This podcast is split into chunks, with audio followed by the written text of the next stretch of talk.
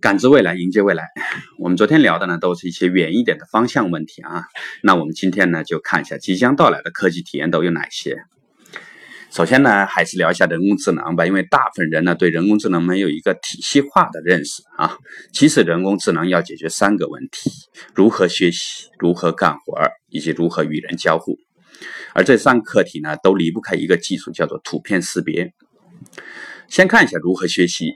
嗯，当今的人工智能呢，喂给它的已经不再是加工好的数据了，而是无数个结果啊，直接喂给它，由它自己再去加工。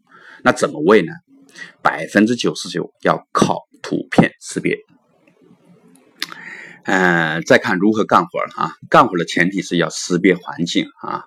那如何识别呢？还是要依赖图片。而人机交互呢，别以为我们交流是靠声音的啊，人与人之间更重要的还是这个表情啊、肢体语言等等啊。即便是声音呢，据说唇语的识别技术啊，其精度已经远高于声音识别技术了。也就是说，当前的人工智能其实就是图片识别技术加上深度学习算法加上大数据的积累的一个产物，或者叫做怪物。呃，即将普及的自动驾驶也好，虚拟现实、无人机、搬运机器人、文案机器人等等等等，人工智能的这些细分领域呢，都离不开这个图片识别技术啊。所以说，炒美股的朋友们呢，可以大胆的去买 NVIDIA 的股票了啊。在业内啊，人工智能几乎等同于这个 NVIDIA 啊，在未来十年呢，空间也无限。二零一七年，要知道，仅仅是商用机器人的元年啊。那如果你是一个有野心的大老板或者科学家呢，你可以大胆的去尝试一下人工触觉领域啊，这绝对是人工智能的下一个技术趋势。好，除了这个人工智能以外呢，我们再看一下英特尔啊，二零一七年要推出呃硅光子芯片了啊，呃，开启了电子材料领域的一个小时代，从分子材料一下子跨越到了光子材料啊。还有一个一七年大规模要普及的技术呢，叫做无线充电。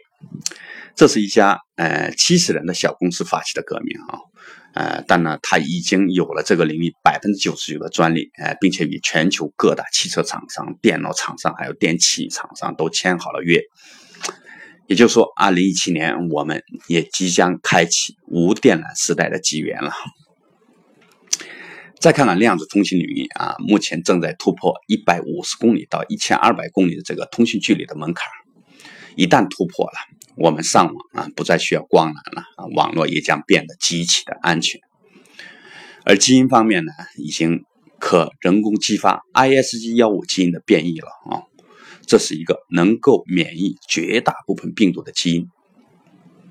还有好多好多啊，今天有点说不完了啊，呃，那就简单总结一下，以上这些呢都是基础科技领域的突破啊，每年有六百亿美金的投入，后面还跟着四千亿美金的应用投入和产业化投入，美国已经重兵部署了这个未来科技产业了啊，印度呢也极力的在讨好这个美国啊，而我们呢在干嘛？炒地皮，炒股票。空喊大众创新的这种口号啊！好，哎，今天就聊到这儿啊！更多的未来前沿，请订阅喜马拉雅韩永国电台。